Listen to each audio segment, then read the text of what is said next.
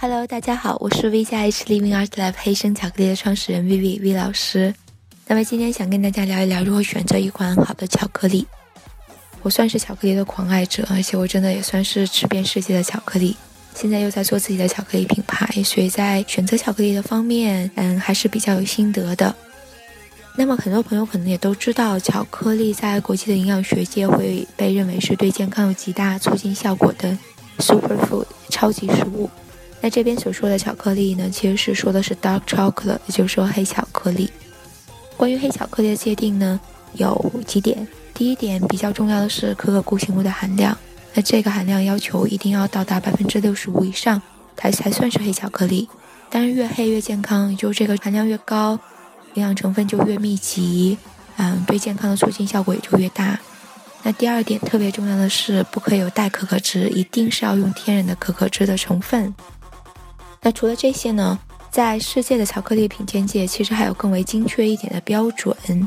那他们认为，在百分之七十到百分之八十可可的含量的巧克力，是兼具健康和美味双重属性的。低于百分之七十，比如在百分之六十五这样含量的巧克力呢，它虽然也算是黑巧克力，但是它糖分相对还是高，口感还是相对来说口味相对来说还是比较甜。那么高于百分之八十含量的巧克力呢，口味上会相对来说比较苦涩。但是其实我自己是比较喜欢百分之八十到百分之九十之间的巧克力。呃，一方面我其实很喜欢有一点带苦味的东西，另一方面呢，是我当然也会考虑到比较多的健康属性的方面。我希望可能在我每一口中都能够摄取到更多的健康物质。好了，说到这些标准之后呢，我们就可以开始。在市面上去选巧克力了。首先，第一点，我觉得是说，你不要被它的那个外包装上面 “dark chocolate” 黑巧克力的字样所蒙骗，你一定要看产品的背签。在我们看产品背签的时候，要看几点。第一点，你要看原材料。那原材料这个部分，如果是有带可可脂、植物油、氢化植物油或者精炼植物油这样的成分的话呢？我就建议你不要选择了，因为这些都是反式脂肪的来源。我们也知道反式脂肪对对身体的害处，所以尽量不要选择。如果没有这些东西呢，我们就看第二点，我们看可可固形物的含量，看它到底是多少。高于百分之六十五，我们才会认为它是健康的，它是健康的黑巧克力。如果低于这个数值，要不然就是糖分比较多。要不然的话，它可能会添添加一些牛奶的成分，就是变成了 milk chocolate，就是牛奶巧克力。牛奶巧克力本身在营养成分这个绝对的营养成分上，也不是有那么大的问题，但是会有一些关于营养物质吸收的问题，比如牛奶中的这高蛋白。它会影响黑巧克力，就是可可中的这个多酚化合物的吸收，也就我们说的这种超强抗氧化剂的吸收。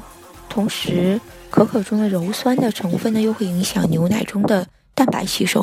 所以，牛奶巧克力中的这些营养中间会有比较大的一些抵消。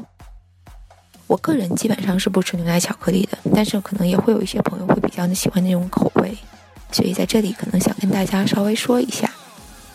那我们看完可可固形物的含量之后呢，我们就要看这个营养背签，就是这个营养含量表。我们看营养含量表看什么？第一点，我们要看一下脂肪的含量。那如果我们选择的这款巧克力里面就是啊天然的可可脂，没有这些代可可脂的成分的话呢，那这个脂肪的含量其实越高，这个巧克力通常来说会比较好吃，因为它的这个丝滑程度会非常的高。而且可可脂是一种非常健康的脂肪，所以其实我们不用怕，我们不用怕这个可可这个脂肪的含单位含量高这个问题。那有了这样的一些选择标准，我相信大家现在已经知道如何去为自己选择一款好的巧克力了。那当然可能是以自己的口味为基准，以健康为基准，我都希望大家可以选择到又健康又美味的巧克力。好，谢谢大家。